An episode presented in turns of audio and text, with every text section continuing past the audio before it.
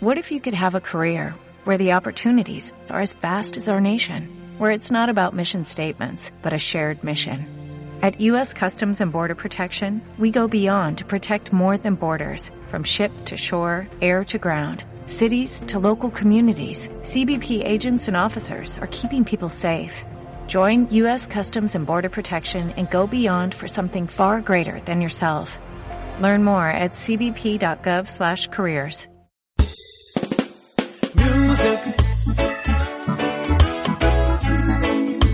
¿Qué es un meme? ¿De dónde procede este concepto que todos utilizamos? Este concepto lo acuñó el biólogo Richard Dawkins hace ya más de 39 años. Si os quedáis, os explicamos qué es precisamente eso que llamamos meme y qué relación tiene con nuestra biología, con nuestra cultura, con nuestra antropología y, como no, con la filosofía. El programa promete, ¿verdad, Marcos? Sí, promete una barbaridad. Esto es un tema de estricta actualidad y estoy seguro de que nuestros, muchos de nuestros oyentes no se podrían imaginar que lo podríamos tratar desde una vertiente o desde un punto de vista filosófico. Es que al hablar del meme vamos a hablar, por supuesto, de nuestro uso en Internet. Vamos a hablar de antropología, de cultura, de biología y de filosofía. No pueden irse. Saben ustedes que están escuchando a Raquel Moreno, R de Molina en las redes, Marcos Sánchez, M. Salcón también, como ustedes prefieran, y venimos a que analizar algo muy próximo a nosotros. Sí, sí, completamente. Y sobre todo es curioso que la vertiente desde la que lo vamos a tratar es una vertiente biológica a través de, de Richard Dawkins y creo que es bastante interesante también todo el desarrollo que esto puede tener. En la actualidad es muy difícil darnos cuenta de la importancia de estos memes, pero seguramente de cara al futuro sí que pueda tener mucha más importancia de la que nos imaginamos. Claro, es que hoy llamamos memes a unas imágenes que nos llegan sobre todo a través de las redes sociales, unas imágenes que normalmente están cargadas de humor, también de información, como veremos, pero ya antes de que creáramos eso, existía el concepto de meme y existía en referencia a nuestra cultura, a nuestro comportamiento. Como veremos, Richard Dawkins hablaba de algo de mucha importancia, tanta importancia que no se lo pueden perder. Y por eso vamos a analizarlo desde dónde. A la sombra de Minerva.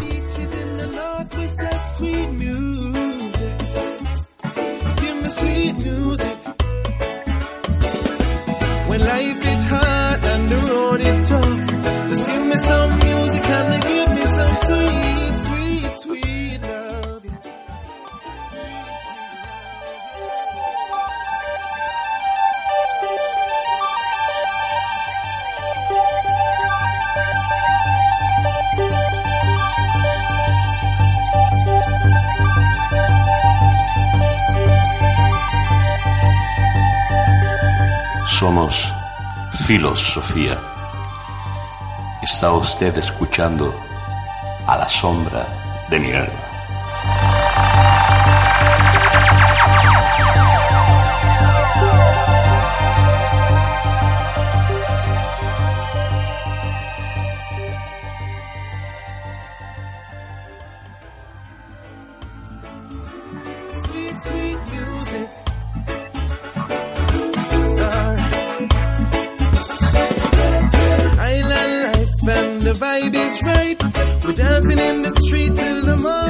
Pues ya saben ustedes cuál es la temática. Eh, por supuesto, vamos a hablar del meme, tanto en el sentido, eh, bueno, del uso que le damos las redes sociales, como el sentido originario de este término.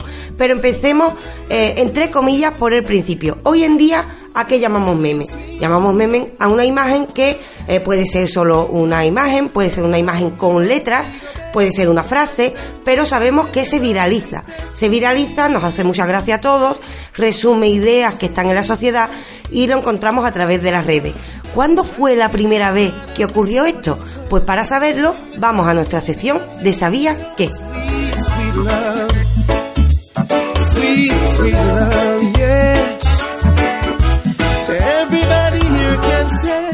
Empezamos esta sección y notamos que un meme también puede ser un GIF o una imagen que se está reproduciendo y este es el caso del primer meme que se viralizó en la historia. Es el caso del Dancing Baby, seguramente solamente diciendo esto de Dancing Baby ya no sonará mucho.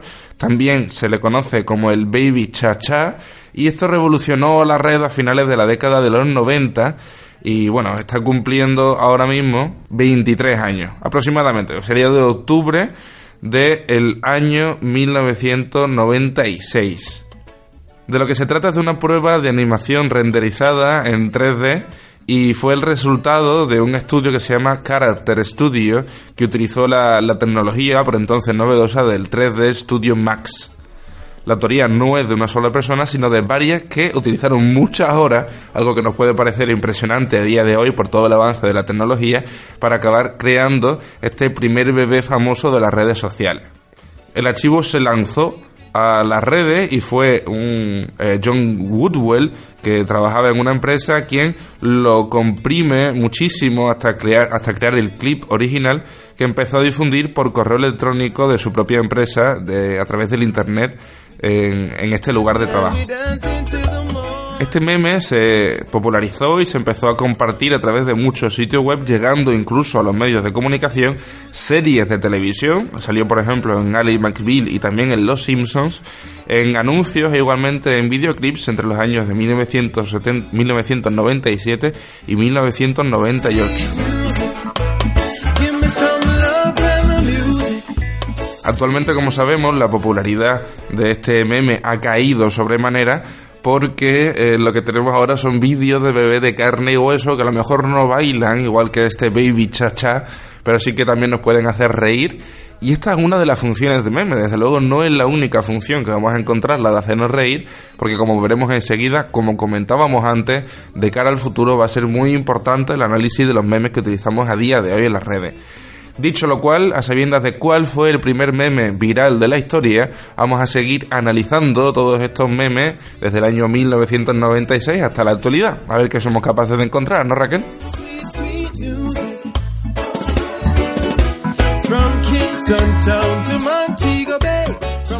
Por supuesto es que hay mucho que encontrar, Marco. Hemos empezado con una historia, bueno, que parece anecdótica. Eh, de repente aparece un bebé bailando. Invitamos, por supuesto, a nuestros oyentes a que busquen la imagen de ese bebé. A mí me sigue haciendo gracia, también es verdad que yo soy de risa fácil, pero eh, aparece una imagen que aparentemente no tiene importancia. Simplemente es un bebé que baila y empieza a viralizarse. Esta va a ser una de las características del meme. No es solo que tenga una imagen con una frase o simplemente un GIF, no se trata solo de eso. El meme es meme cuando se viraliza y ya veremos por qué.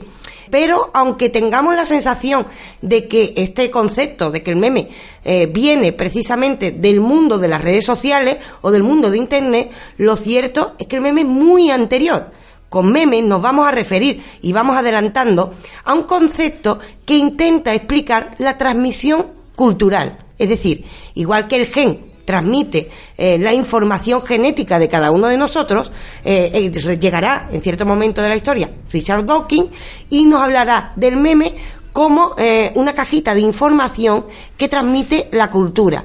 esto lo hace en su obra El gen egoísta, que veremos durante el programa. Y como veremos, este concepto se ha ido transformando, ya veremos cómo, por supuesto, al mundo de las redes. Pero esto también nos llevará a la pregunta sobre qué importancia tienen estas imágenes que aparentemente son simples, pero puede que escondan paquetes de información. Esto es una cosa a lo mejor que puede sonar ridícula, pero bueno, hemos mencionado que este meme aparece en Los Simpsons, más en concreto aún en el capítulo de 5 de la temporada 12 de Los Simpsons, cuando Homer visita una web en la que aparece una figura de Jesús bailando, como lo hacía el Dancing Baby, aunque en este caso encontramos otra música. Y lo que a lo que me refería es que el que salga en Los Simpsons, aunque pueda parecer una cosa ridícula, es de suma importancia. Los Simpsons, como sabemos, han traducido a la animación multitud de escenas que hemos vivido a lo largo de la historia de esta serie que ya va cerca de los 30 años, si no me equivoco. De hecho, hay, bueno, en internet hay muchísimas imágenes que dicen los Simpsons lo predijeron y en realidad son imágenes de los Simpsons posteriores a estos acontecimientos que sucedieron.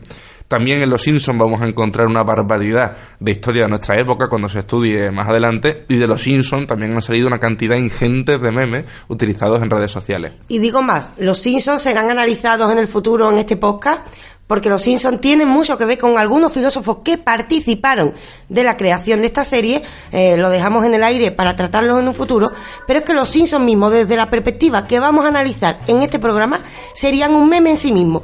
¿Qué hablamos con meme? Y vamos ya con esto poco a poco al creador de este concepto. Hablamos de un paquete de información cultural, es decir, sabemos que es un gen, aunque lo analizaremos con más profundidad durante el programa. El gen es una máquina de reproducir información. El gen hace que usted tenga los ojos de un color, de otro. Por ejemplo, es una maquinita que lleva usted dentro y que lleva información como un chip. Pues bien, análogo a la evolución cultural, es decir, cuando nos preguntamos cómo evoluciona la cultura, este biólogo, Richard Dawkins, apostará fuerte, ya veremos las polémicas eh, que implica esto, para decir que, que existe también un paquete de información en lugar del gen en la biología. Se llamará meme, ya veremos por qué, que será el que transmita la información cultural. Esto parece muy loco, pero será fácil comprenderlo si se quedan ustedes escuchando a la sombra de Minerva.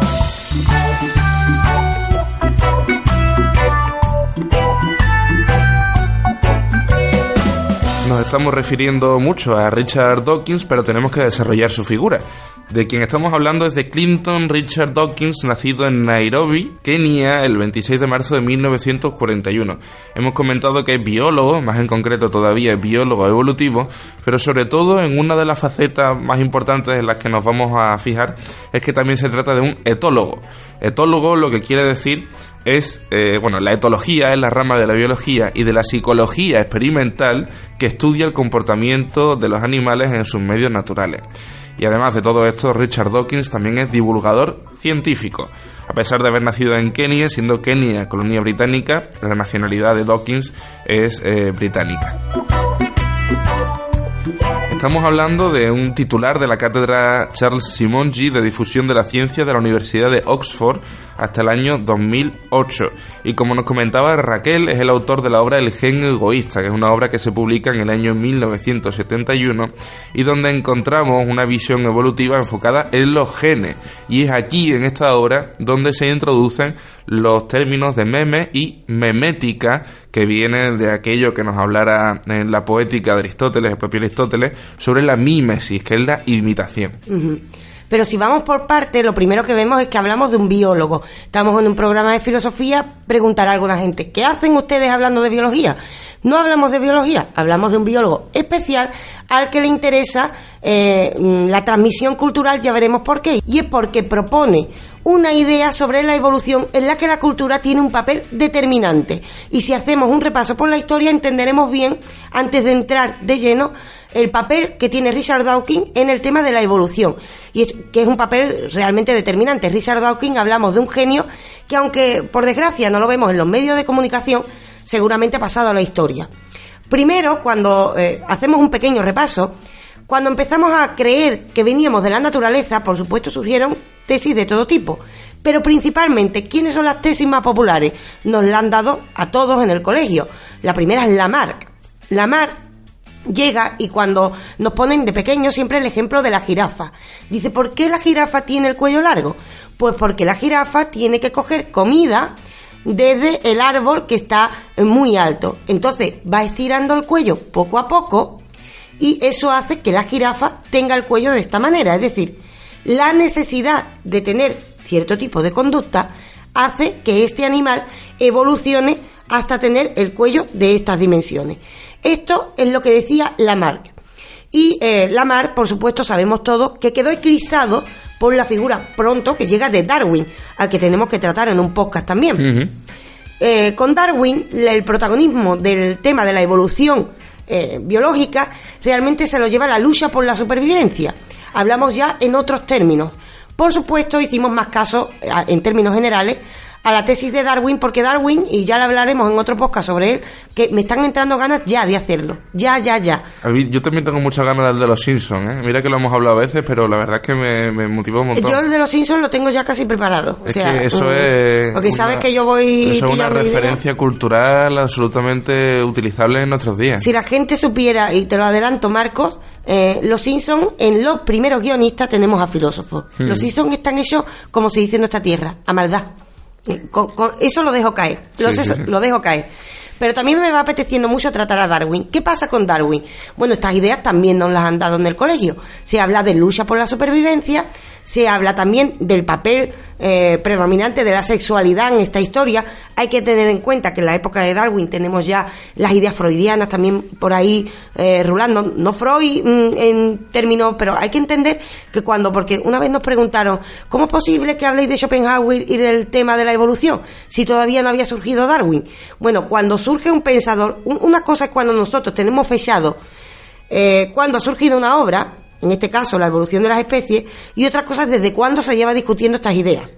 Y, esto es lo que pasa un poco con Darwin. Primero está Lamarck, que nos habla de cómo nuestro comportamiento cambia nuestros genes.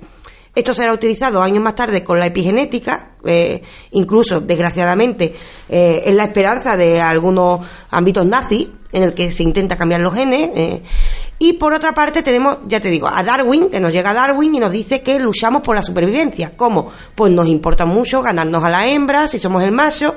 Es decir, van surgiendo nuevas ideas.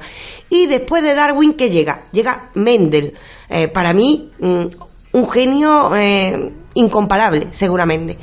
Cuando llega Mendel, ¿de qué nos habla? De los genes.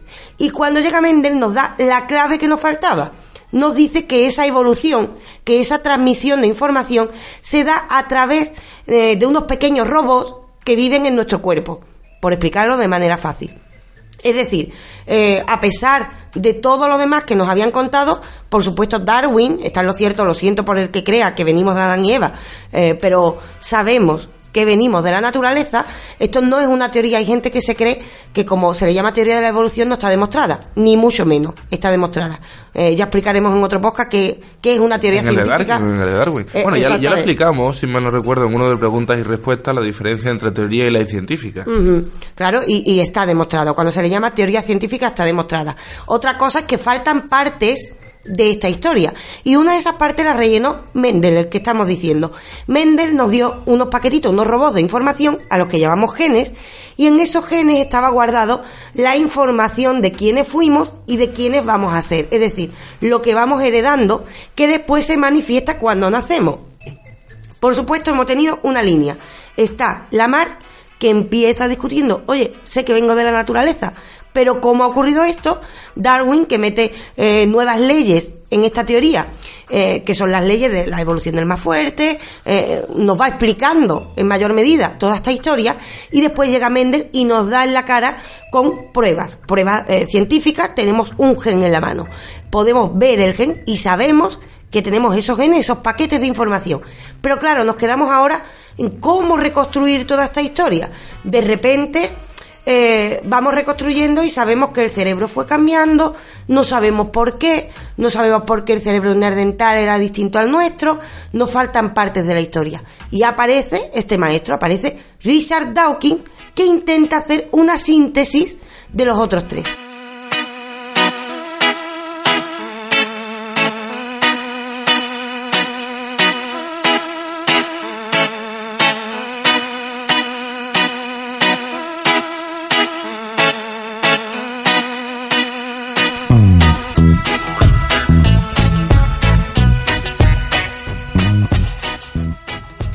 Hace Richard Dawkins? Dice, por una parte, cree, cree que Lamarck llevaba razón, que la costumbre, el comportamiento cambia las manifestaciones genéticas.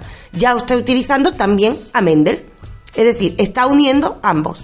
Y por supuesto acepta las tesis darwinianas, porque están probadas. Eh, mm, yo espero que, nuestros oyentes entiendan esto. Y si no, que nos lo pidan, que haremos un podcast eh, sobre Darwin. La cuestión es que une todas estas historias y dice, muy bien, ya me ha explicado Mendel cómo transmitimos el hecho de que tengamos cierto tipo de cerebro, que es a través de los genes, y ha explicado esta teoría de Darwin. Pero ¿cómo explicamos que sigamos heredando cierto tipo de comportamiento? ¿Cómo explicamos la herencia de la cultura? ¿Cómo explicamos todo esto que después se hará manifestable a través de los genes, según esta tesis, por supuesto. Pues para ello le falta un concepto y lo inventa, como hacen los grandes maestros. Y este concepto precisamente es el de meme. Y esto de meme viene de la memética, que es una hipótesis de contenido mental que se basa en una analogía que es la que nos estaba comentando Raquel de la evolución darwiniana. Los defensores la describen como una aproximación a los modelos evolutivos de transferencia de información cultural. Esto es lo mismo que estábamos comentando a alguien. Y en lo que se basa la memética es que el meme es análogo a un gen y fue concebido como una unidad cultural que está dentro de la mente de uno o más individuos. Uno de los ejemplos que podemos poner a este respecto es el ejemplo del concepto de alma que está en la mente de varios individuos y que se ha estado reproduciendo a lo largo de la historia de la humanidad, principalmente a través de la religión y con más ahínco todavía en las religiones, en las religiones monoteístas. Si me permiten, Marco, una cosa, porque hay gente que este, en este punto se echa las manos a la cabeza y dice, pero qué barbaridad está diciendo Dauki. Vamos a tener paciencia con él, tendremos en cuenta las críticas a este respecto, pero en resumen lo que tenemos es un chip que transmite información genética, que sería el gen, y otro chip que transmite información cultural, que sería el meme. Esto es, o sea, para entenderlo también un poco mejor, me parece que esto es bastante clarificado. El meme sería un patrón que eh, tiene la capacidad de influir sobre sus alrededores y es capaz de propagarse. Esto, al fin y al cabo, si repetimos esta frase para poder entenderla mejor y la intentamos aplicar a los memes que nosotros conocemos a día de hoy por las redes sociales me, parece bastante clarificador. Dice que es un patrón que puede influir sobre sus alrededores, que esto sabemos que es así a ciencia cierta, y que es capaz de propagarse. Ya en el año 76, cuando, eh, cuando Dawkins saca el, el gen egoísta, parece algo evidente, a día de hoy, con todas las redes sociales y los medios de comunicación, es mucho más evidente la capacidad de propagación que tienen estos memes, estas ideas que se crean también entre debates que pueden surgir entre sociólogos, biólogos y científicos de otras disciplinas. A este respecto, quizás sea necesario, si te parece, Marco, hacer un apunte, porque eh, estamos ante un debate. Es decir, esta teoría, igual que Darwin decimos está demostrada, esta no. Hay que decirlo y lo avisamos. Es decir, estamos invitando al debate y de hecho tendremos ese debate durante el programa. Pero para avanzar, atendamos a qué es un gen realmente, al menos con los conocimientos que tenemos hoy, y qué es un meme. Y ahí cada cual reflexione según crea. ¿Qué es un gen? Bueno, un gen, y a este respecto leo algunas cosas porque la información eh, telita, un gen es un segmento corto de ADN que le diría al cuerpo cómo producir una proteína específica. Y hay aproximadamente 30.000 genes en cada célula del cuerpo humano. Repito, 30.000 en cada célula del cuerpo humano. Esto es una maravilla. A mí me parece que la biología es casi magia cuando nos habla de estas cosas. Pensar que en una célula de mi cuerpo hay 30.000 genes que están indicando hacia dónde debe tender mi organismo es maravilloso. Realmente es pensar que la naturaleza hace magia. Es decir, finalmente, ¿qué son los genes? digamos que son los, los ingredientes de la pócima secreta que hace que nosotros, en términos físicos, seamos como seamos. Es decir, cuando decimos que un segmento de ADN produce una proteína, esa proteína va a hacer que tengamos los ojos de un color, el pelo de otro, e, entre otras cosas. Estos son los ejemplos más simples. Por supuesto, ya se debate si en la personalidad influye el gen o no. Yo soy de las que partícipe que cree que influye mucho más la cultura, eh, quizás más Foucaultiana a este respecto, no lo sé, eh, pero seguramente el gen tenga algo que ver a este respecto. Sabemos que hay enfermedades también que se heredan eh, por estos segmentos de ADN, es decir, estos chips que habíamos hablado de información mm, biológica. Pero ¿qué es un meme? Porque lo estamos comparando uno con otro. Pues bien, un meme eh, aparece, este término, como hemos dicho, aparece con la teoría de la difusión cultural de Richard Dawkins, repetimos por si lo quieren leer, en la obra El gen egoísta. Y eh, utiliza este término por la semejanza que tiene en la fonética, es decir, en la forma que tiene de, de escucharse, con la palabra gen. Es decir, quiere hacer un guiño para decir que prácticamente son lo mismo. Uno transmite esa información biológica y el meme transmite la información cultural. Sabemos cómo lo hace el gen el gen hemos dicho que lo hace a través de las cadenas de ADN. ¿Cómo lo hace el meme? Y de ahí que elija también el nombre. Lo hace por mímesis, que ya lo has apuntado tú parcialmente anteriormente en el programa. que es mímesis? Imitación. Aquí entra uno de los grandes debates. ¿Es igual reproducir mm, información genética, eh, que, es muy difícil llevar la contraria a la información genética, o casi imposible? Eh, porque la información genética se transmite en términos biológicos y ni siquiera la elegimos nosotros. En cambio, el meme se da por imitación, de ahí viene la palabra meme, mímesis. Nosotros vemos un comportamiento y como es positivo para la comunidad y para la evolución, digamos, porque esto todo es eh, dentro de la teoría evolucionista, eh, para la evolución de la especie, pues seguimos imitando ese comportamiento. Claro, aquí entra el debate. ¿Acaso no tengo elección de imitar o no? Este es uno de los debates a los que nos enfrentaremos más adelante en el programa, pero ya tienen la información. Uno, un paquetito de información genética, otro, información cultural y además por imitación. Hombre, desde luego eso es un debate bastante interesante, si tenemos o no ese libre albedrío, esa también, en términos griegos, parresía a lo mejor de la, la libertad de expresión con respecto a las cosas que vamos encontrando. Y yo creo que no.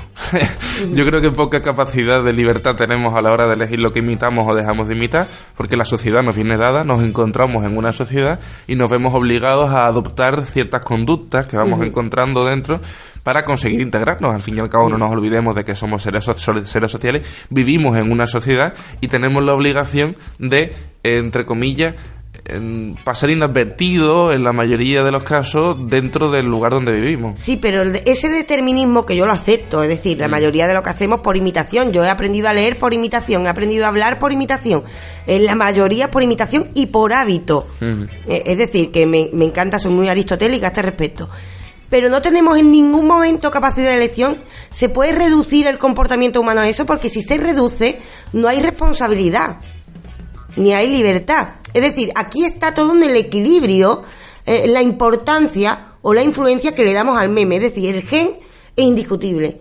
Yo, por ejemplo, vine con un gen, eh, te lo he contado, yo soy epiléptica, pues vine con un gen que, que yo mm, no pude elegir y ese gen despertó una enfermedad determinada y no lo pude elegir. Ahora bien, si nosotros castigamos a gente porque mm, viola, mata o comete actos determinados, es porque creemos que tienen cierta responsabilidad y cierta capacidad de elección, no siempre porque es cierto que a veces creemos que por culpa de una enfermedad mental, del ambiente, pero esto no siempre ocurre así. No creamos que todo asesino es que lo violaron, le pegaron de pequeño. Esto no es así. Si hay un espacio, aunque sea pequeñito, para la libertad, es decir, ese espacio del que hablaba Sartre, que decía que era la capacidad de decir que no a veces.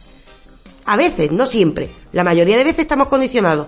Pero si hay ese pequeño espacio, el meme no es comparable al gen porque el gen, y, este es el debate, porque el gen, mm, somos esclavos del gen.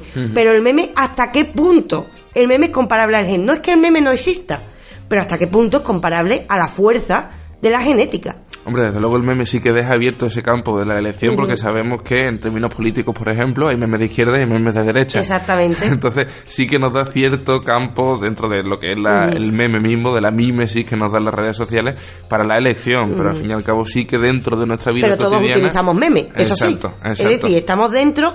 Mira, esto es... Eh, recomiendo, aprovecho, sabes que voy a hablar de un autor que, que es una debilidad, aunque no esté de acuerdo con él.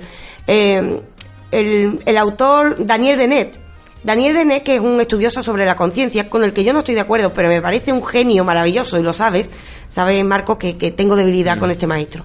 Entre otras cosas, porque no estoy de acuerdo con él, pero no soy capaz de tener argumentos lo suficientemente fuertes como para llevarle la contraria. Pues este autor reconoce la existencia de los memes y la reconoce de una manera fuerte, ¿eh? mucho más fuerte de lo que tú y yo estamos hablando.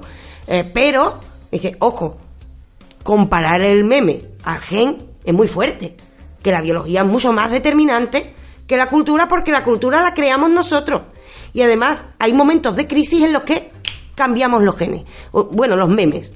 Es decir, que eh, por supuesto somos esclavos de las tendencias culturales, pero siempre hay un, un, pequeño espacio, sobre todo cuando nos vamos preparando, cuando va surgiendo la duda, cuando vamos creciendo, cuando desarrollamos un pensamiento crítico, en el que el meme no es tan fuerte, o la influencia del meme no es tan fuerte como la del gen. El problema no es la existencia o no existencia del meme.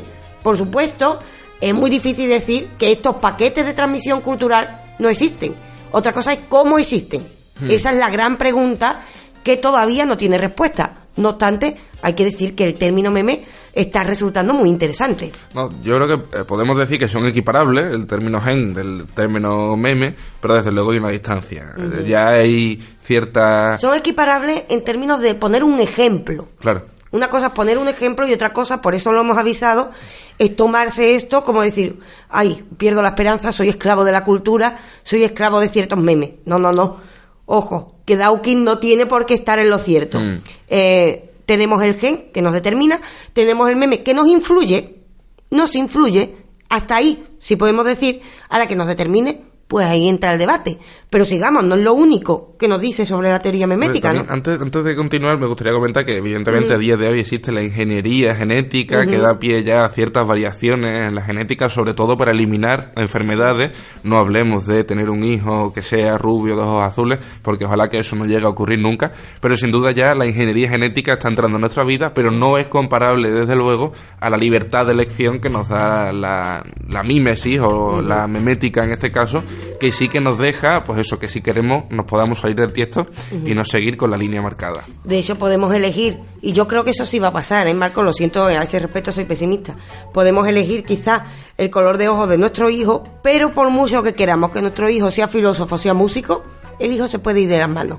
Hmm. Mm, Y esto, eh, es esto mimética. muestra, claro, esto muestra que hay una influencia, pero tampoco mm, determinarnos de manera completa, esto es un debate abierto. No obstante, como decía, muy interesante utilizar el concepto meme como un paquete de información cultural eh, que es el que permite que vaya, eh, vayamos recibiendo información y términos que son anteriores a nosotros.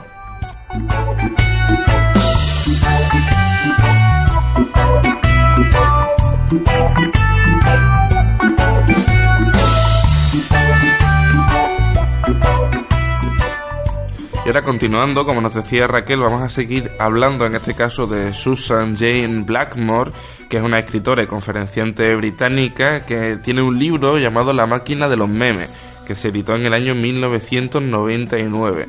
Y en este libro la autora lo que nos está diciendo, entre otras cosas, bueno, nos da eh, una definición de, de lo que es el meme, y lo que nos dice es que lo- estos memes se copian por imitación, enseñanza u otros métodos y compiten por espacio nuestros recuerdos y por la oportunidad de ser copiados de nuevo en el futuro. Es decir, nos está dando una ampliación todavía un poco más grande de lo que Dawkins ya nos decía cuando estaba hablando de los memes. También nos decía que el, meme se replica, que lo que encontramos en, esa réplica es la imitación de la que también os hemos hablado y que por tanto esta memética requiere de una capacidad cerebral para imitar eh, general o selectivamente un modelo. Como vemos entonces, esta misma idea será recibida por distintos autores. Han nombrado a Susan Blackmore, buenísima. También Daniel Denet la utilizará para sus estudios sobre la conciencia. Es decir, esta misma teoría eh, dará lugar, será aplicable a, a muchos ámbitos. Será aplicable a la antropología, a cómo nos comportamos culturalmente y, y cómo recibimos esa información cultural. Será aplicable a otros muchos ámbitos. Incluso abrirá la puerta a la mar. Abrirá la puerta a preguntarnos si nuestro comportamiento puede influir posteriormente en las manifestaciones de la genética. Es decir, abre un campo de estudio enorme y es recibida por numerosos estudiosos. Pero ampliarán el espectro, no siendo tan deterministas a este respecto, aunque existe también las corrientes deterministas.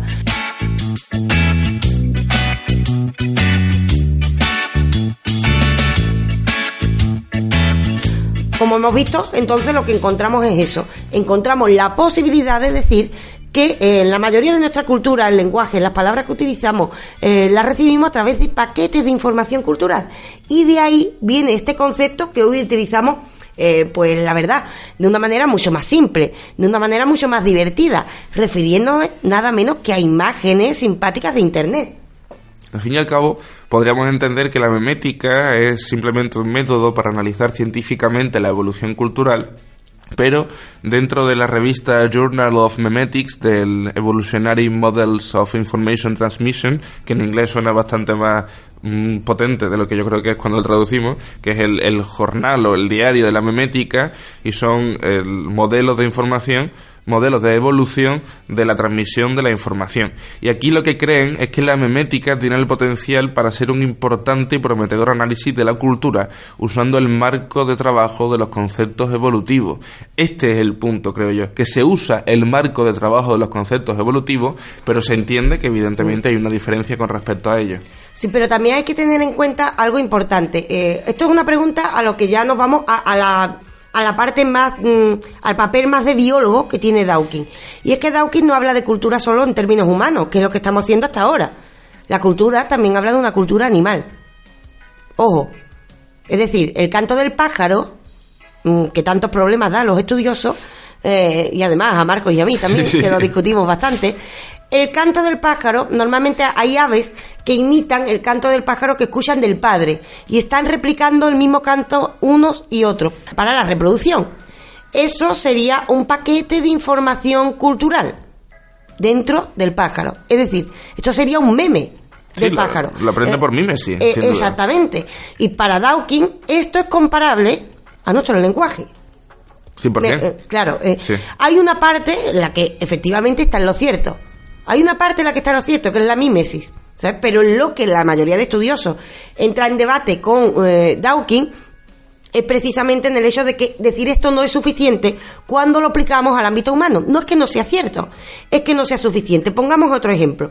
Cuando Dawkins habla de la evolución eh, y preguntamos qué va antes, la gallina o el huevo, Dawkins es de los que responde que eh, la gallina es el medio que tiene un huevo para poner otro huevo. Esto lo tratamos en uno de nuestros podcasts de preguntas a Sofía. Es decir, en el fondo, ¿qué nos está diciendo con que la gallina es un medio eh, de huevo para poner otro huevo? Que no importa la gallina, que aquí lo que importa es que continúe la lucha por la supervivencia, que la, la vida se abra paso. Y nosotros entramos en eso en la misma, de la misma forma que entran los animales. Aquí es donde eh, muchos antropólogos, muchos biólogos, biólogos, incluso etnólogos, filósofos, se le echan encima a Dawkins diciendo, ojo, cierto que el canto de pájaro es un elemento cultural y es un meme, y que nuestro lenguaje también, pero tengamos en cuenta que nosotros con nuestro lenguaje hemos hecho literatura, tiene que haber otro nivel. Eh, y entonces el ámbito creativo se le escapa, se le escapa a Dawkins porque no podemos reducir, mm, o al menos hasta el día de hoy, el ser humano a simple biología. Esto es decir, que el ser humano está aquí para eh, reproducirse y nada más. Seguramente para eh, la perspectiva de la naturaleza, por supuesto, sí. Pero siendo el ser humano en lo que se ha convertido, reducir la explicación de lo que somos a eso se queda corto. Y de ahí que incluso escépticos como Daniel Dennett tengan cuidado y digan, esta teoría es cierta, pero hay que trabajar mucho más en ella y no es suficiente, no es la teoría definitiva para la transmisión cultural. Yo creo que se podrían establecer, y esto lo estoy pensando ahora conforme lo estamos hablando, a lo mejor tres niveles. Y esto ya te digo que es una teoría que podemos desarrollar seguramente. teoría Marcos. Teoría Marcos, exactamente. Está el primer nivel, que es el nivel genético, que es el que permite que el pájaro, por ejemplo, tenga la capacidad de producir ese canto, porque para eso hay que estar preparado genéticamente, para tener eh, pues eso, la capacidad de canto de un pájaro en concreto. Luego, la capacidad memética, que es la capacidad de imitación, que ya se adquiere cuando se escucha a otro pájaro reproducir ese sonido, igualmente con los perros, me parece que es un ejemplo mucho más sencillo. Y luego encontramos el tercer nivel, que es ese nivel que sobre todo encontramos en el ser humano, que a lo mejor se escapa de la naturaleza, que es el nivel intencional o el nivel creacionista probablemente a la hora de, por ejemplo, crear literatura o crear canciones. Es que aquí la cuestión es eh, el nivel, mm, lo que hablaríamos sería, eh, hay una parte que son los genes, eh, y esto aplicado a la problemática desde la perspectiva que la trata Dawkins y sobre todo Daniel Dennett, que, es heredero de la cuestión meme, pero variándolo un poco. Por una parte está el gen, por supuesto, que da lugar, posibilita que tengas un cerebro. Cuando llegas a ese cerebro, ese cerebro te da las capacidades para la mímesis que bien has dicho. Pero ¿qué ocurre cuando surge la, la autoconciencia? no la conciencia de, porque el pájaro es consciente de que hay una hembra ahí, sino la autoconciencia. ¿Qué ocurre ahí? Aquí es donde Daniel Denet, por ejemplo, eh, da un giro, que yo no estoy de acuerdo, pero la verdad es que el giro es maravilloso, que dice que la idea de autoconciencia es un propio meme. Es decir, que nosotros hemos inventado esta idea y el meme ha adquirido tanta importancia, tanta importancia que finalmente ha influido en nuestras vidas. Y encuentra manifestación genética, que aquí es donde hemos dicho eh, que la cultura podría influir en la manifestación genética, que recuperar un poco a la mar, también a la epigenética, Es decir, al final el meme era una fantasía humana, pero Dennett dice, la conciencia es una fantasía humana no existente en términos biológicos, pero ha adquirido tanta importancia en nuestra vida que finalmente no podemos hablar del ser humano olvidando que tiene esa fantasía, porque tiene esa fantasía. Cierto que Daniel Dennett se mete en problemas también con esto. Trataremos este autor eh, en otro podcast. Pero como vemos, el problema que encontramos en esta teoría de Dawkins es la irreductibilidad del ser humano al ámbito natural. Y eh, intentar, porque claro, sería también eh, incoherente reducir al ser humano a lo cultural. También somos naturales. Entonces el problema está en ser extremista de un lado a otro. Él intenta hablar de la cultura para no reducir al ser humano precisamente a la biología. Su intención es esa. Pero al comparar el meme con el gen es donde surge el problema. Por eso es una buena tesis, pero que aún debe ser desarrollada porque aún no sabemos eh, el mecanismo de esto que llamamos meme, incluso su posible existencia. Hay otras teorías de cómo transmitimos la cultura, pero es cierto que todas coinciden en la mímesis, con lo cual Dawkins está apuntando a cuestiones muy importantes. Yo creo que estos dos extremos de los que estamos hablando, el ser estrictamente natural o el ser estrictamente social, son necesariamente desarrollables por ambas partes. Siempre encontramos un punto de vista extremo con respecto al ser social y un punto de vista, de un punto de vista extremo con respecto al ser natural. Esto nos sirve para ampliar el espectro, para estirar por completo toda esta línea y por eh, separar todavía más los extremos. Y esto ya no es solo la utilidad está en la separación de los extremos, sino en que nos abre una barbaridad todo el espectro de posibilidades dentro de la combinación del ser natural con el ser social. Y como decimos muchísimas veces, seguramente en el punto medio está la virtud. Y eh, realmente, a, a mi juicio, a este respecto, todo el mundo acepta ya que somos un ser biológico y que somos no solo un ser social, porque social también son los monos, también son los cuervos, también son los delfines, sino que además somos un ser cultural. Y el problema es que los monos también son culturales, viven en cierto entorno, pero nosotros hemos creado una cultura trascendental. Entonces aquí surge un tercer problema. Hay tres ámbitos realmente. Uno el biológico, otro el ser social barra cultural que se puede dar efectivamente en los animales y después el ámbito humano que la propia creación ha adquirido vida, que es a lo que llamamos cultura humana. Eh, pues bien, el problema no está tanto en que tengamos estos tres ámbitos, el problema es cómo los unimos. Y claro, en este debate, Dawkins ha hecho una propuesta, pero como vimos en su momento que mm, Darwin hizo una propuesta, faltaba confirmaciones y poco a poco la estamos encontrando y poco a poco se ha corregido a Darwin en algunos aspectos pero seguimos hablando del término evolución, con lo cual posiblemente Dawkins ha dado con un término importantísimo, pero nos toca al resto desarrollarlo. Bastante bien ha hecho Dawkins, diría yo que por el mundo eh, de la ciencia, porque ah, claro, bastante bien ha hecho, ahora al resto nos toca decir ¿y cómo unimos todo esto? ¿Y hasta dónde llega el meme? ¿Y hasta dónde llega el gen? ¿Cuál pesa más? Porque esta pregunta es importante. ¿Qué pesa más? Si el meme me está empujando a un comportamiento y ese comportamiento se manifiesta después en la genética, ¿qué pesa más? ¿El meme, la cultura o el gen? Todo este debate somos herederos de él gracias a la genialidad de Dawkins. No podemos pedirle más. Si nos da más, yo lo recibo con los brazos abiertos. Pero es natural que después de un genio aparezca el debate.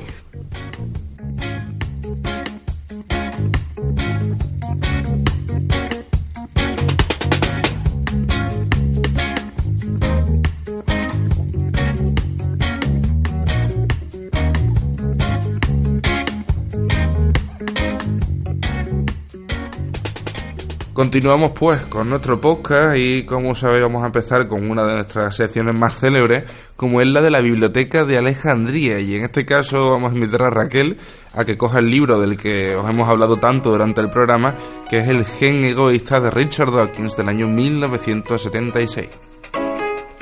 Como podemos imaginar por lo ya explicado en el programa, sabemos que nos vamos a encontrar en este libro que estoy cogiendo ahora mismo. Este libro no es un libro al uso, es un libro que ha creado debate y que lo sigue creando, como ha dicho Marco, publicado en 1976, reeditado por el autor en el que ha añadido, en la actualidad podemos acudir a um, algunas ediciones en las que ha añadido información ¿Qué encontramos en este libro? No solo lo de los memes, hablamos de unas páginas que provocan un revuelo en el mundo de la biología al cambiar algunos conceptos sobre el darwinismo. En él nos preguntaremos qué es lo que tiene que perdurar, el gen o el individuo. No es un libro sobre genética, es más bien un libro de comportamiento de los organismos vivos. En él nos preguntaremos, ¿por qué competimos?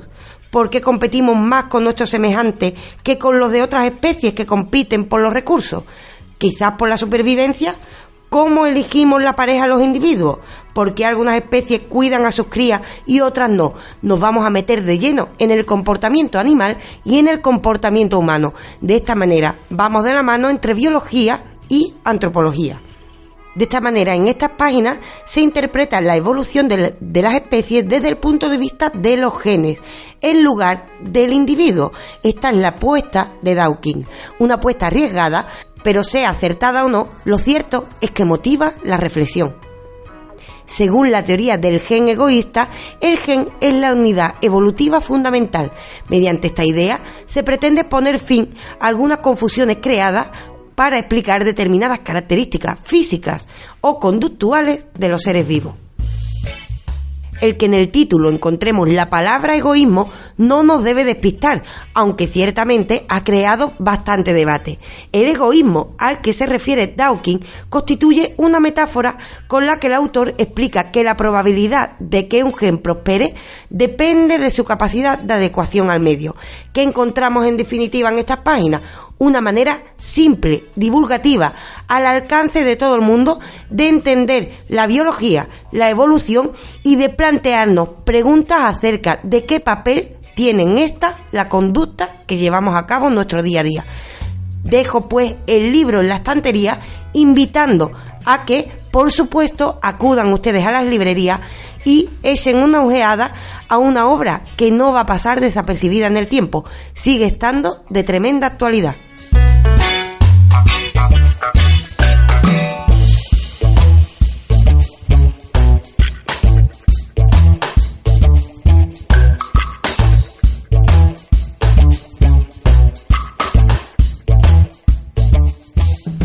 Regresamos pues de este viaje a nuestra particular biblioteca de Alejandría. Hablando de viaje, Raquel me ha acordado que hace tiempo que nos sacamos la máquina del tiempo. Hoy no es el día, pero el otro día estaba en mi casa. Pero es que Dawkins está vivo. No, está vivo. No, cojamos, es más fácil coger un avión que la máquina del tiempo para visitar a Dawkins. Claro, pero el otro día estaba en mi casa, la vi allí aparcada desde el principio de la temporada y digo, hostia, pues un viajecito. Ya lo veremos, ya lo veremos. Porque ya traeremos autores. Es que últimamente nos hemos ido a una modernidad muy cercana, ¿eh? nos hemos ido a un momento, aunque la verdad, me quedé con las ganas de la Bella y la Bestia.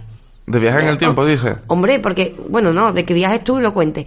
Eh, porque yo no me pienso mover y además me caigo, tengo tendencia a caerme. Pero hubiera estado bien ver la bestia, es decir, vamos vamos a estar más atentos en los próximos programas. Sin más, sin más, me acordaba. Pero bueno, ya siguiendo con el programa, conviene que acerquemos este concepto de meme desde Richard Dawkins, desde 1976 hasta el pleno siglo XXI y este auge que sabemos que ha tenido en las redes sociales. ¿Y cómo pasamos entonces de este concepto de meme al concepto que estás diciendo que utilizamos hoy en día, de estas imágenes tan simpáticas eh, que a todos nos, sacan una sonrisa y que vemos cada día. ¿eh? Es muy difícil no ver un meme al día al menos.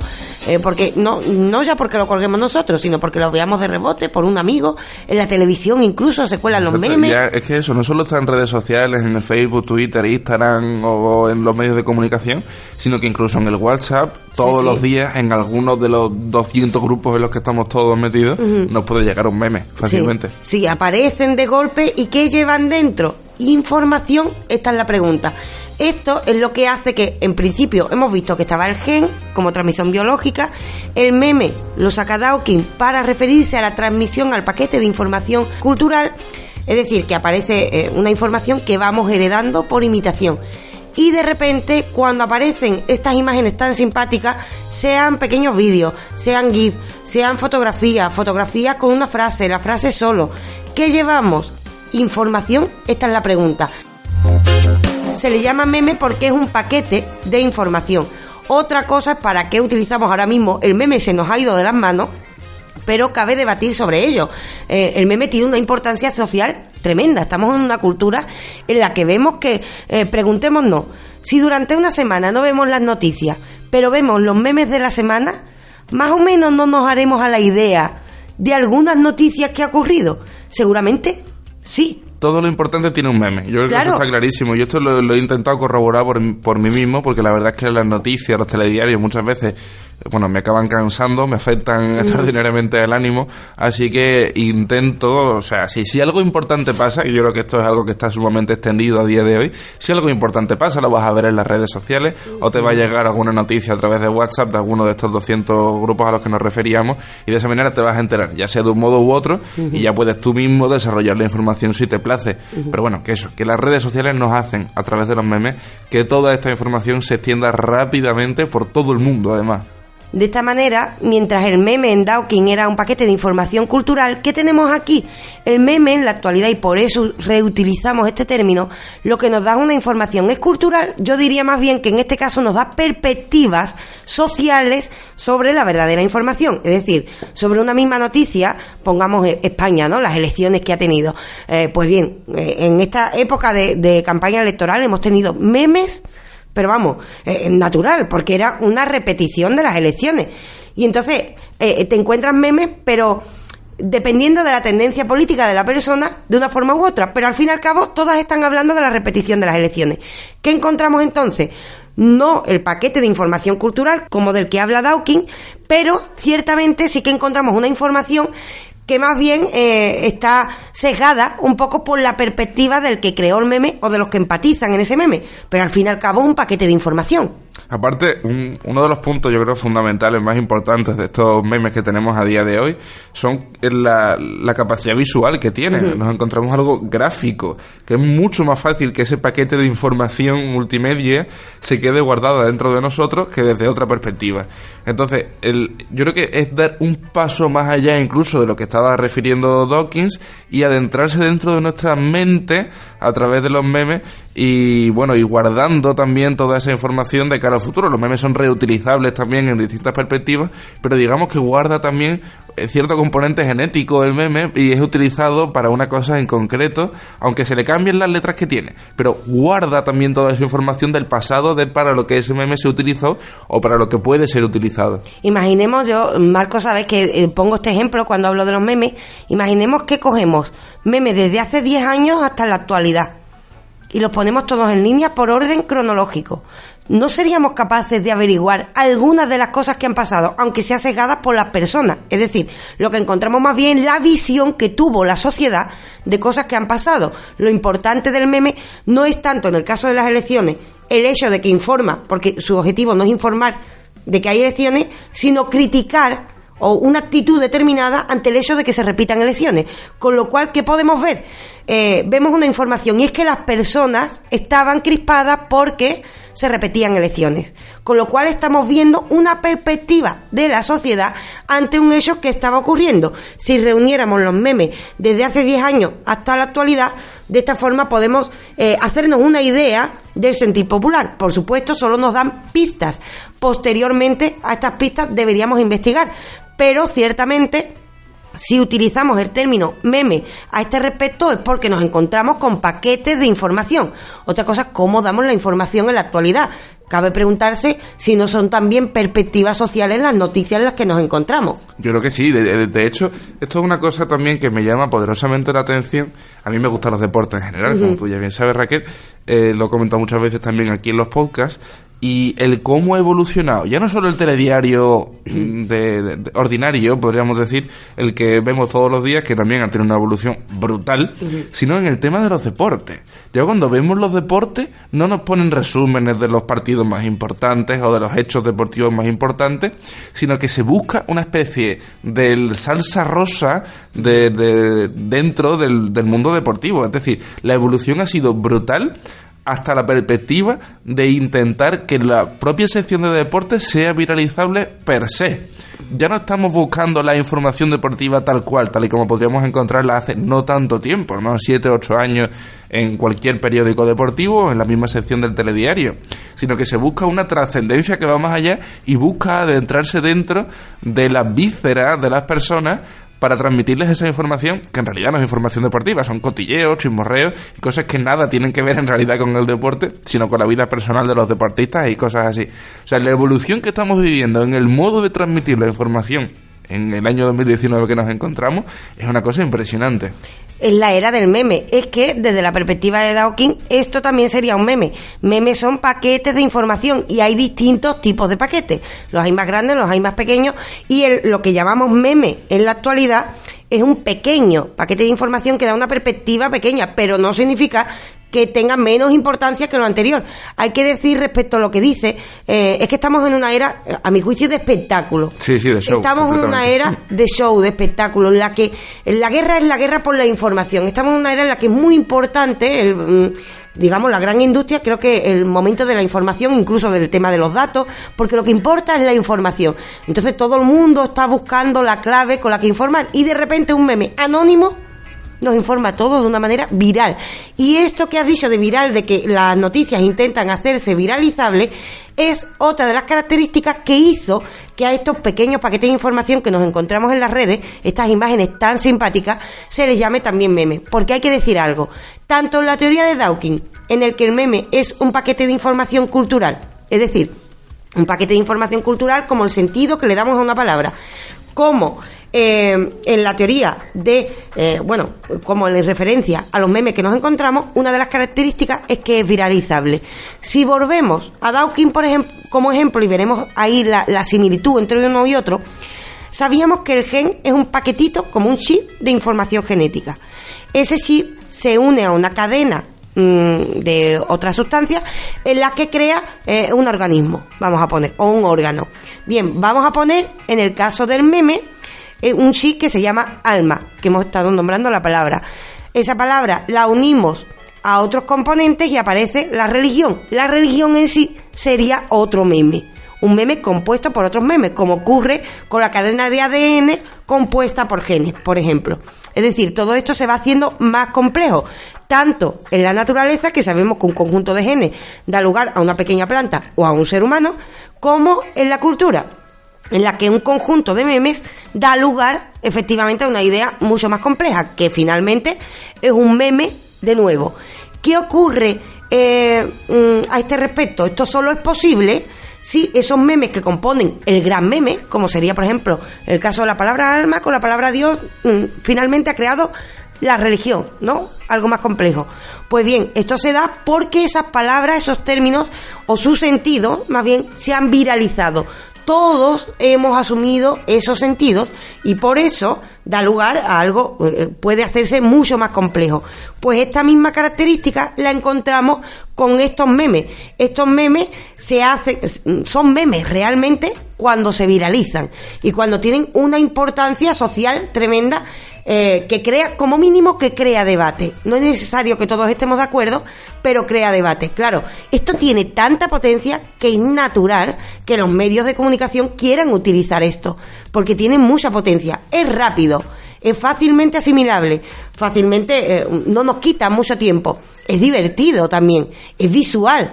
El meme tiene una potencia tremenda y no podemos negar su importancia cuando a veces ofenden a grandes figuras como Donald Trump.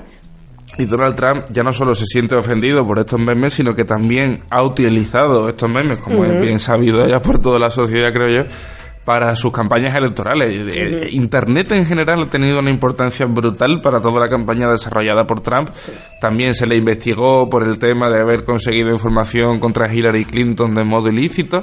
E igualmente todos sabemos también del el uso cotidiano que hace Donald Trump y la Casa Blanca del Twitter. El Twitter también es un medio de comunicación más igual o más importante incluso que los telediarios, porque todo lo que pasa en el mundo está en Twitter. Cuando sucede un acontecimiento importante desde un punto de vista social, lo encontramos en Twitter. Y no podemos decir que esa información esté sesgada, como se puede decir, por un medio de comunicación, por la tendencia que tenga, sino que encontramos una referencia por un grupo de personas absolutamente heterogéneos sobre una misma cosa. Y eso nos permite que nosotros también podamos desarrollar un punto de vista particular. Entonces, ya todo, eh, incluso los memes que pueden ser los tweets, que yo creo que es otro tipo de meme completamente diferente. Hemos dicho que el meme no es solo la imagen, también puede ser una frase que se viraliza. Mm. Todos estos tweets, todos estos memes tuiteros, igualmente nos sirven para seguir analizando, comprendiendo la sociedad que tenemos a día de hoy. Y seguro que, bueno, y los trending topics, que también se habla poquito de, esto, pero también es interesante. Los, los, trending topics nos están diciendo de qué se habla más en el mundo en un momento concreto. Esto es súper interesante y es lo que comentaba antes Raquel, de que seguramente dentro de X años echemos la vista atrás y acotemos el tiempo entre, no sé de qué, de qué año es Twitter, pero no sé, entre 2008 y 2018 lo acotamos en los trending topics de Twitter y nos podemos hacer una idea de qué es lo que ha pasado en el mundo en esos 10 años. Y me gustaría hacer un, un alegato a este respecto, porque claro, suena muy negativo decir, pero esta es nuestra cultura. No, ojo, la cultura sigue existiendo, existen los memes culturales en referencia al arte, a otros términos, ¿no? siguen existiendo, esto no quita, no ha quitado protagonismo a la tesis de Dawkins, esto existe, pero ahora tenemos otros memes y la gente dirá, hay que ver qué forma de informar. Se tiene una visión negativa, quiero decir, de esto, de esto, eh, de hecho, esta visión negativa y recomiendo otra obra es la de Apocalípticos e Integrados de, de Humberto Eco en el que habla de pros y contras, ¿no? De esta nueva forma de información. Yo a este respecto diré que soy bastante positiva. Creo que nos ha llegado la tecnología antes de que sepamos usarla, pero hay que decir algo. Antes teníamos cuatro medios de comunicación que nos daban cuatro informaciones sesgadas porque es imposible no dar la información de una manera 100% objetiva. ¿Puede el ser humano ser objetivo? Esto nos daría para un programa fenomenológico, porque esto es lo que se mm. pregunta la fenomenología. Al 100% prácticamente imposible, porque vemos el mundo desde una perspectiva. Ahora, ¿qué, ¿qué ocurre con los memes y con Twitter? Se llena todo, se llena. ¿Y qué tenemos? Información sesgada, por supuesto. Pero hay tantas perspectivas que el que no creamos dudas y debates es porque no quiere. El que no dude es porque no quiere. Tiene tantas perspectivas que se le invita a dudar. Y si se te invita a dudar, se te invita a investigar. Otra cosa es la pereza humana. Esto ya es otra cuestión. Quizás la pereza ha existido siempre, pero ahora es más evidente. Pero creo que en el fondo estamos ante una dinámica en la que compartimos perspectivas. Es maravilloso, comparto la perspectiva, soy capaz de leer la perspectiva de alguien de México y que opina sobre España. Es decir, que desde fuera veo la opinión de alguien de fuera de mi propio país. Me parece maravilloso. Es una oportunidad, pero claro, todavía estamos investigando cómo usarla. Eh, pero incluso los memes podrían tener una aplicación. Es cierto que a mí, una cosa que da pena. Si vemos cuál fue el primer meme viralizable, fue un bebé bailando.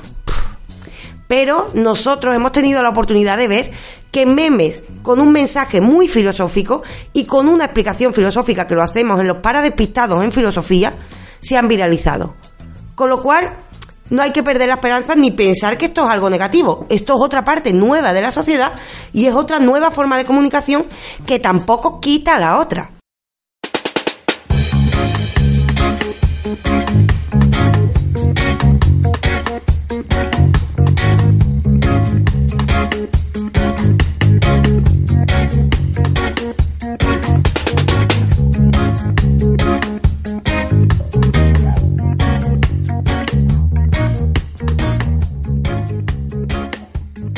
Yo creo que todos los avances que tenemos, y ya no solo desde un punto de vista tecnológico o científico, llegan antes de que sepamos de qué manera utilizarlos correctamente. Y hablo, también de avances sociales, porque si por ejemplo nos vamos a la democracia griega, que es ese ejemplo que seguimos intentando desarrollar a día de hoy, la democracia a Grecia seguramente le llegó antes de que supiesen utilizarla. Y con Pericles muere la democracia griega tal y como se la conoce, tal y como nosotros la tenemos idealizada. Y hablamos también de un periodo de tiempo muy acotado en la historia de Grecia en la que se desarrolló. Y además, bueno, la tenemos súper idealizada porque no en todas las polis griegas... Porque Platón le cabreó bastante, claro, ¿eh? Claro, no todas las polis griegas se desarrollaba la democracia como nosotros la conocemos. Pero bueno, esto también da para otro podcast exclusivamente lo apunto, lo apunto, través de la, de la democracia. Es un tema súper interesante.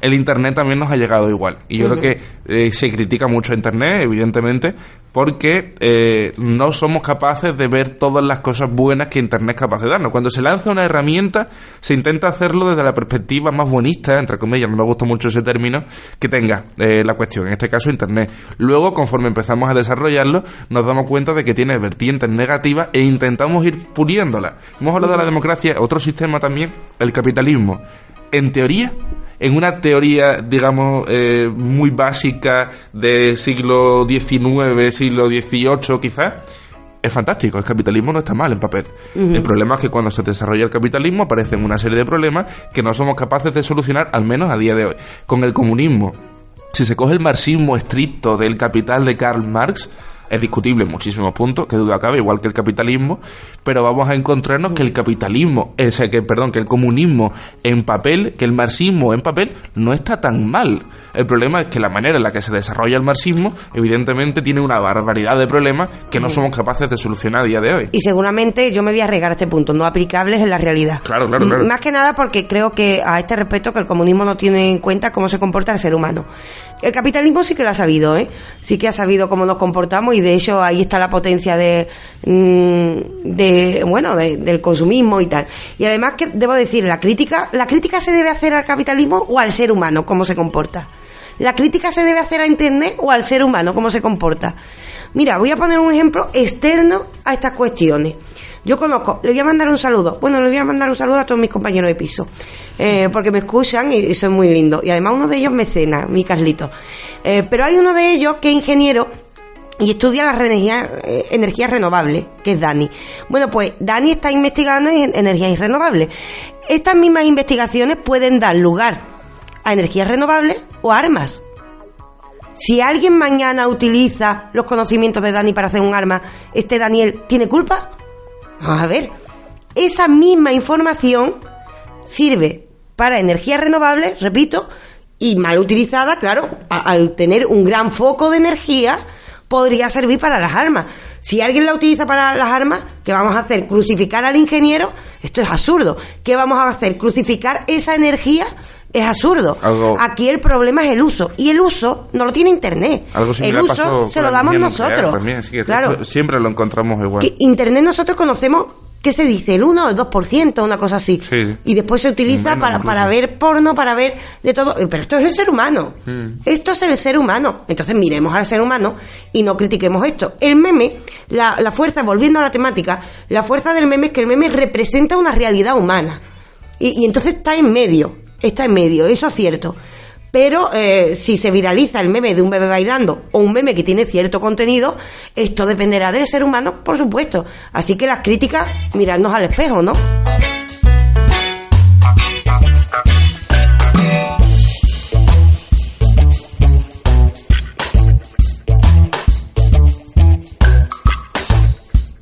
Vamos a seguir entonces con nuestro programa. Hemos hablado del meme como información, pero desde luego también hemos hablado de la perspectiva del meme como desde el poder de la imagen. Y esto del poder de la imagen también viene descrito en el Diario de Canadá, que es una obra poética del grandioso poeta Walt Whitman. Así que nos vamos a adentrar dentro de la librería de Sofía, ya no nos vamos a Alejandría, nos quedamos aquí en la isla de León para conocer sobre la figura de Walt Whitman y sobre este libro del Diario de Canadá. Pues ciertamente, como dices tú, cambiamos de tercio, eh, dejamos el meme a un lado, pero no dejamos el poder de la imagen. Estamos ante la obra de un enamorado, podríamos decir. Todos conocemos a Whitman, un hombre que nos enamora con sus versos Iremos a sus versos más adelante del programa. Es un poeta que nos enamora, pero un poeta que a su vez se enamoró de una imagen, una imagen idílica, la de los paisajes de la bella Canadá, algo que aparentemente suena ajeno al que no ama estas tierras, pero ni mucho menos en esta obra de Diarios de Canadá nos enamoraremos con él al mismo tiempo de esta belleza, pero también de la belleza natural en general y de las formas poéticas del autor. Tanto es así que en esta obra el poeta nos dice, no conozco nada más hermoso. El turista, filántropo, geógrafo o investigador europeo y democrático que abandone sus riberas sin comprender esto cometerá un terrible error. No conozco, ni siquiera desde el punto de vista del sociólogo, el viajero o el artista, nada más hermoso que dedicar un mes a la superficie de Canadá en la línea de los grandes lagos y el San Lorenzo, la fértil provincia felizmente poblada de Ontario y la provincia de Quebec. ¿Alguien imagina un mejor fragmento para lucir esta, eh, estas tierras en una oficina de turismo? Por supuesto, Whitman nos está vendiendo Canadá, pero ¿cómo nos la vende? Con la belleza poética, la belleza de las letras que a su vez nos llevará a la reflexión. Pero es que además hay que decir que no solo nos enamora de los paisajes. En esta edición que tengo ahora mismo en las manos, eh, recuerdo, el título es Diario de Canadá y el volumen está publicado por la editorial Aperon, incluirá en estas páginas otros diarios, apuntes y notas personales, no solo los pertenecientes a este diario de Canadá. Quizás las líneas que más llaman la atención de estas páginas son las referidas a la obra que ocupó su completa existencia, la que provocó no pocos disgustos y alegrías a Whitman. Esta obra es Hojas de hierba, la primera edición de Hojas de Hierba no apareció hasta 1855 y costaba solo de 12 poemas sin título. Vendió pocos ejemplares y regaló muchos de esta primera edición por este aparente fracaso. Y es que había problemáticas, eh, ya que a veces se hacían lecturas sobre eh, moralistas sobre la poesía, algo que no debe hacerse porque la belleza eh, y la belleza poética, el artista debe estar por encima, entre comillas, del bien y del mal. ¿Qué encontramos finalmente en Diario de Canadá? Encontramos poesía, literatura, belleza del paisaje. Viajaremos a Canadá de la mano de una de las mentes más brillantes de la historia y nos educará la mirada para disfrutar de la belleza de un paisaje que aunque no conozcamos será aplicable, por supuesto, a los que tenemos alrededor.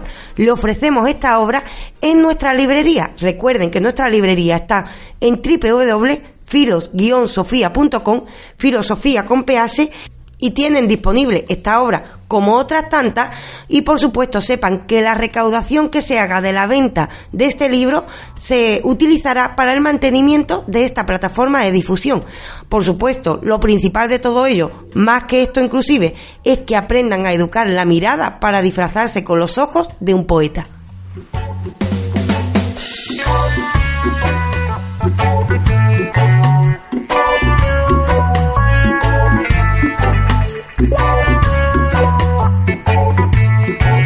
Regresamos de nuestra librería de Sofía, pero no nos vamos a alejar mucho de la figura de Walt Whitman porque vamos a adentrarnos en uno de sus poemas para también comprender un poco mejor de quién estamos hablando y de qué clase de poesía era capaz de regalarnos.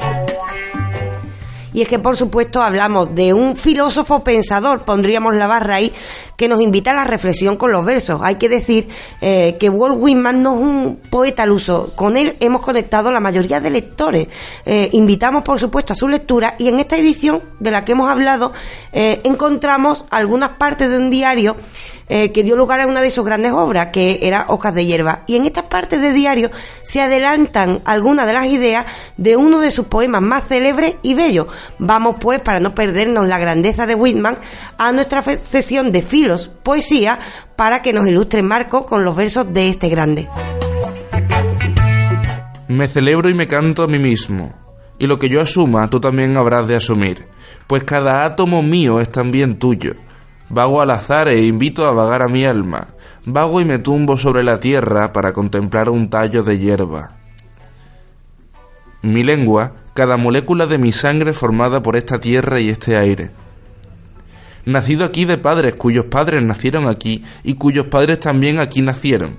A los 37 años de edad, gozando de perfecta salud, comienzo y espero no detenerme hasta morir que se callen los credos y las escuelas, que retrocedan un momento, conscientes de lo que son y sin olvidarlo nunca. Me brindo al bien y al mal, me permito hablar hasta correr peligro, naturaleza sin freno, original energía.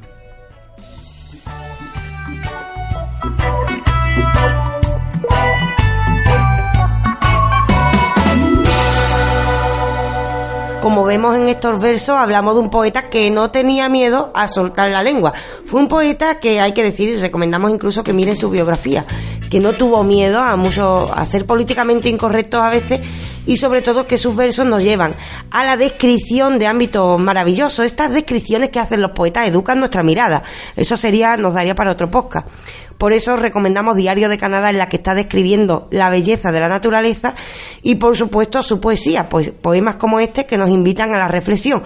Qué bello terminar, bueno, terminarnos que aún nos queda un poco de programa, nos quedan las noticias, pero eh, acabar esta reflexión con los memes, poder de la imagen, diciendo celebremos no a nosotros mismos, no acabando con una visión negativa de todo esto, ¿no te parece? Sí, sin duda. Lo importante, al fin y al cabo, como vamos a ver también enseguida en la sección de noticias, es la, la perspectiva positiva que vamos a encontrar dentro de todo esto. Así pues, con esta belleza de la imagen seguimos estando, recuerden ustedes, a la sombra de Minerva. Les recordamos que el libro que hemos nombrado está en nuestra tienda, en nuestra página web www.filos-sofía.com con PH. Les invitamos a pasarse por allí porque tenemos también imágenes muy simpáticas estampadas en camisetas. Ya no solo imágenes simpáticas, son unos diseños fantásticos de Sergio Madroñal y con frases también que estoy seguro de que os van a encantar, con Schopenhauer, Me fumo el papel de tus libros de autoayuda, eh, con Simón de Beauvoir también y con el propio Don Miguel de Unamuno. Son memes en camisetas que pretenden llevar información a la calle. Así que les invitamos a pasarse y les, les estaremos muy agradecidos. Hay que decir que ya que ustedes nos escuchan, tienen un cupón de descuento a este respecto. El cupón de descuento que, con el que tendréis un euro y medio de descuento por las 30 primeras camisetas hasta final de mes es Tío Shopee. Os lo voy a deletrear, tío, creo que está bastante clarito. Y Shopee es S-C-H-O-P-I. ¿Todo junto, Marco? Todo junto. Tío Shopee, todo junto y tendréis un euro y medio de descuento en las 30 primeras camisetas que compréis de eh, Arthur Schopenhauer. Ahí estamos, con el meme eh, que llevaremos a la calle para transmitir información pero continuamos porque seguimos estando, como hemos dicho, a la sombra de Minerva y la información no solo se da a través de memes. Así que, aunque tengamos todos esos paquetes de información de los que nos habló Dawkins, de los memes que nos llegan a través de las redes, también tenemos que atender, como no, a las noticias.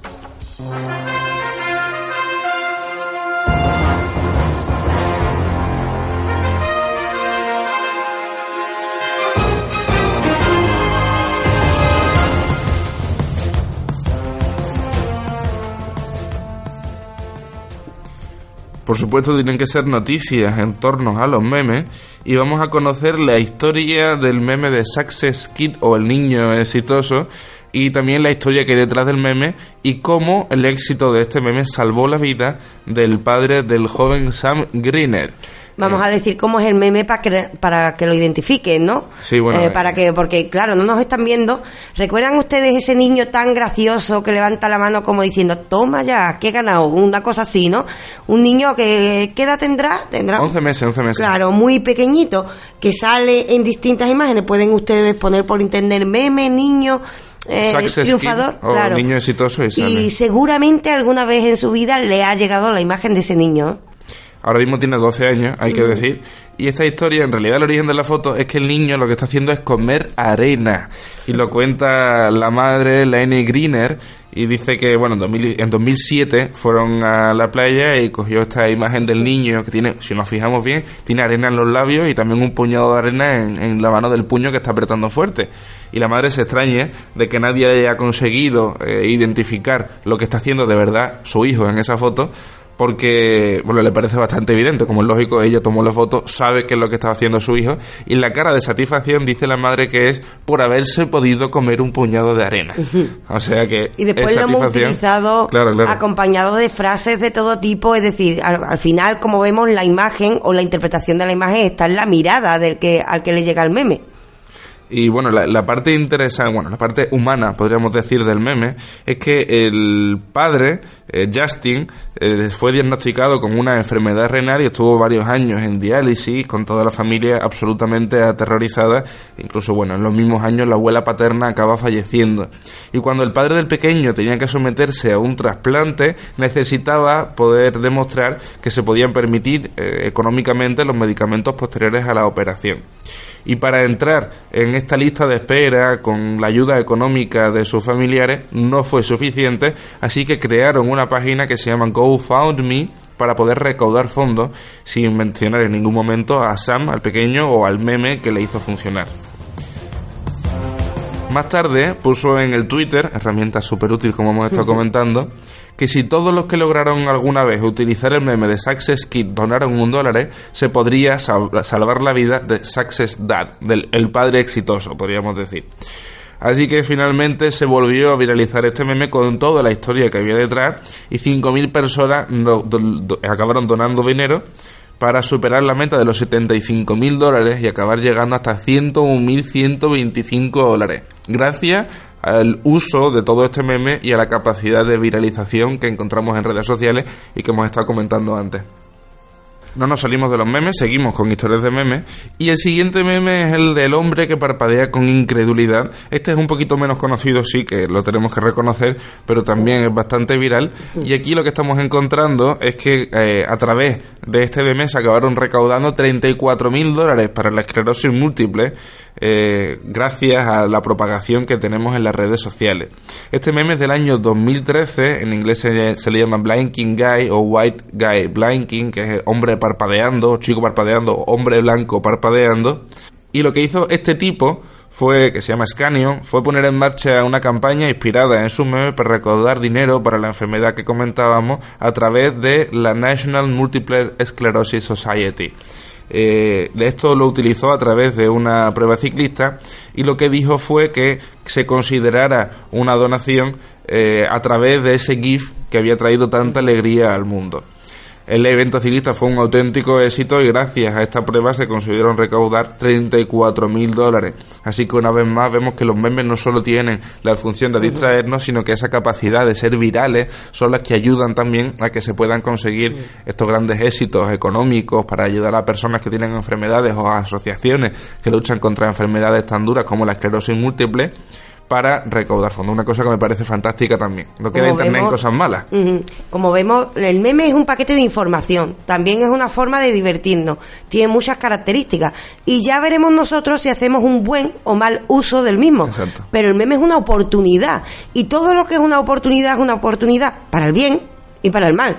Ya decidamos nosotros como usuarios a qué meme queremos llamar la atención, eh, a qué meme queremos más bien atender, a qué meme queremos ayudar, pero detrás de estos memes hay personas, porque por supuesto son la mayoría de veces fotos de personas, hay historias y como vemos sobre todo la característica que tiene el meme, de la que hemos hablado, sobre todo también con Dawkins, de ser viralizable, nos da una oportunidad y la oportunidad de extender ideas que quizás ideas o iniciativas, como en estos casos, que son positivas. Hombre, por supuesto, yo creo que es lo que estábamos comentando antes. Internet se concibe para un buen uso, nosotros somos los que le encontramos los malos usos, desafortunadamente, pero ahí queda ese buen uso. Y el buen uso de los memes también es la capacidad de viralizarlos, de que lleguen al mayor número de gente posible, por los llamativos que puedan parecernos, y desde luego se consigue, se consiguen cifras tan importantes como más de 100.000 dólares que comentábamos para un postoperatorio, o 30 y pico mil dólares para una enfermedad eh, como la esclerosis, y por supuesto también se pueden utilizar para muchas más cuestiones. La cuestión siempre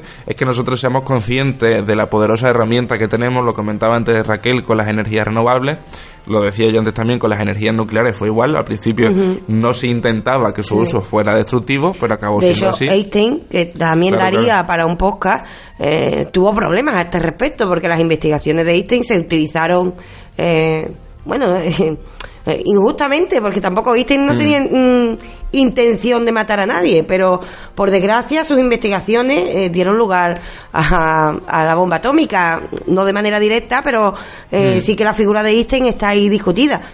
¿Es malo investigar? No, no, desde no, puede ser malo investigar en sí. Es malo que la gente. Hoy en día también está este debate que nos daría para otro podcast. Ayer estuve viendo un, un, un documental sobre ingeniería genética. Y hablando con un buen amigo, eh, yo la verdad es que apostaba por decir, me gusta que se investigue de ingeniería genética. Me gusta, me gusta, porque creo, cuando veo a alguien enfermo, vi el caso, la gente dice que no de golpe porque dice, jugamos a ser dioses.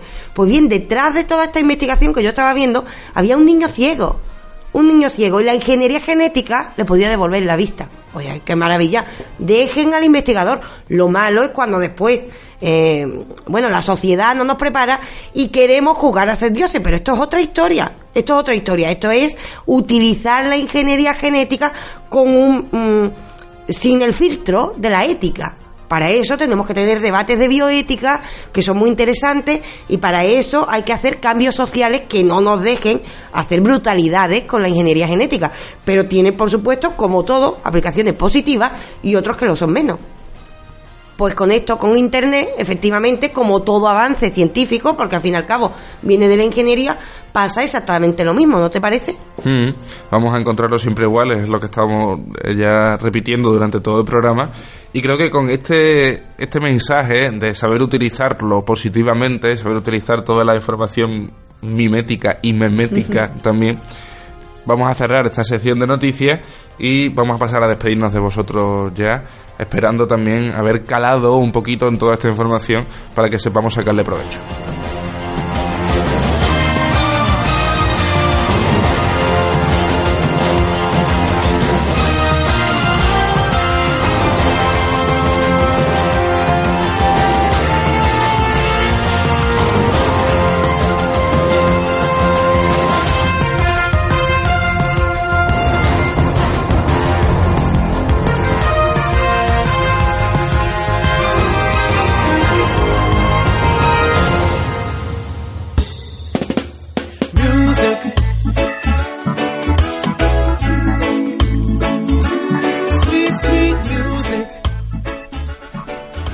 Supuesto, esperamos que se vayan con un buen sabor de boca. ¿Qué hablamos con un buen uso? Hay que decir, Marco, yo por mi parte, yo creo que un buen uso es ser prudentes, la fronesis aristotélica, porque en realidad tampoco sabemos muy bien qué es un buen uso.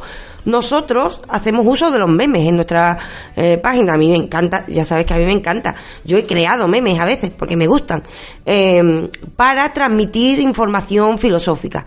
¿Es esto un buen uso? Quizás alguna gente lo vea una trivialidad puede pasar. Entonces hay que ser prudentes, estar abiertos a la crítica y a, sobre todo, ir compartiendo perspectivas para poco a poco aprender cuál es este buen uso, porque nosotros también estamos en medio de toda esta historia. Yo diría que es relativamente prudente. Hay que ser prudente, como es lógico, porque no podemos avanzar eh, dando palos precisamente a todo lo bueno que está construido alrededor pero relativamente prudente porque el, el, dar pasos arriesgados también es lo que nos permite ese avance que nos ha posibilitado pues la mayoría de avances tecnológicos y sociales también que encontramos en la actualidad. Prudentes pero no cobardes. Prudentes pero no cobardes, exactamente, ese es el punto. Recuerdo también, hace poco comentamos en un podcast el arte del libro del arte de la prudencia de Baltasar Gracián y había que me decía que no había quedado tan pasado de moda porque se sigue utilizando en empresas. Bueno, el, el, arte de la prudencia de Baltasar Gracián en el siglo XVI era válido, a día de hoy siendo un poquito conservadores también puede llegar a ser válido, pero desde luego somos bastante menos prudentes, sobre todo en temas de las mujeres, por ejemplo, o en temas de sexismo,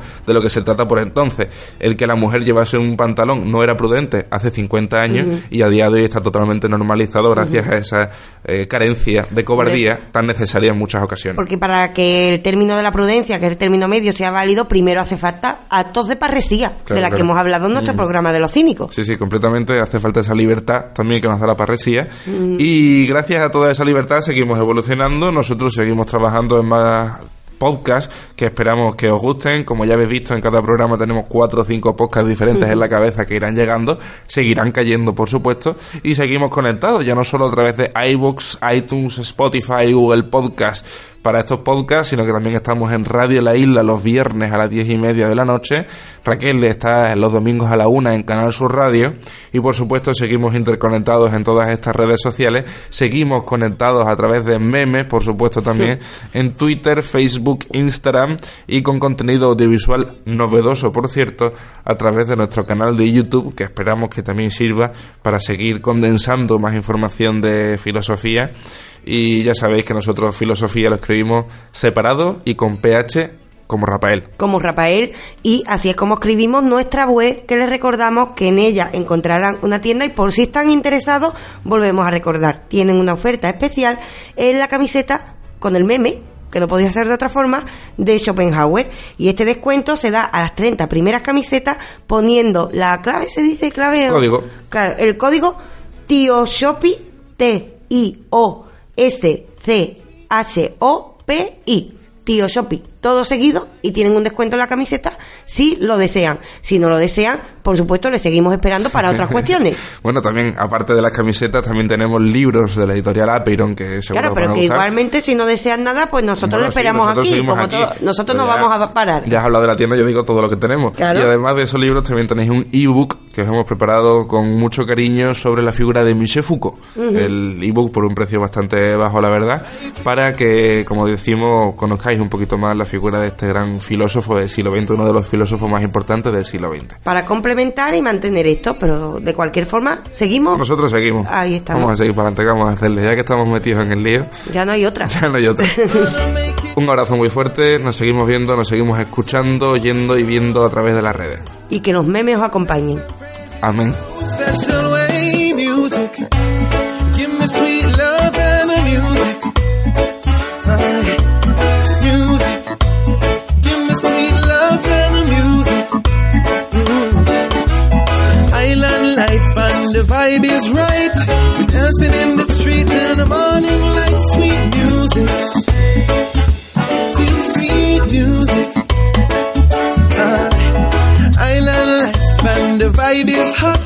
We're dancing in the street all over the rock. Sweet music. Sweet, sweet music. From Kingston town to Montego Bay. From White Sand beaches in the north, we say sweet music. Give me sweet music. When life is hard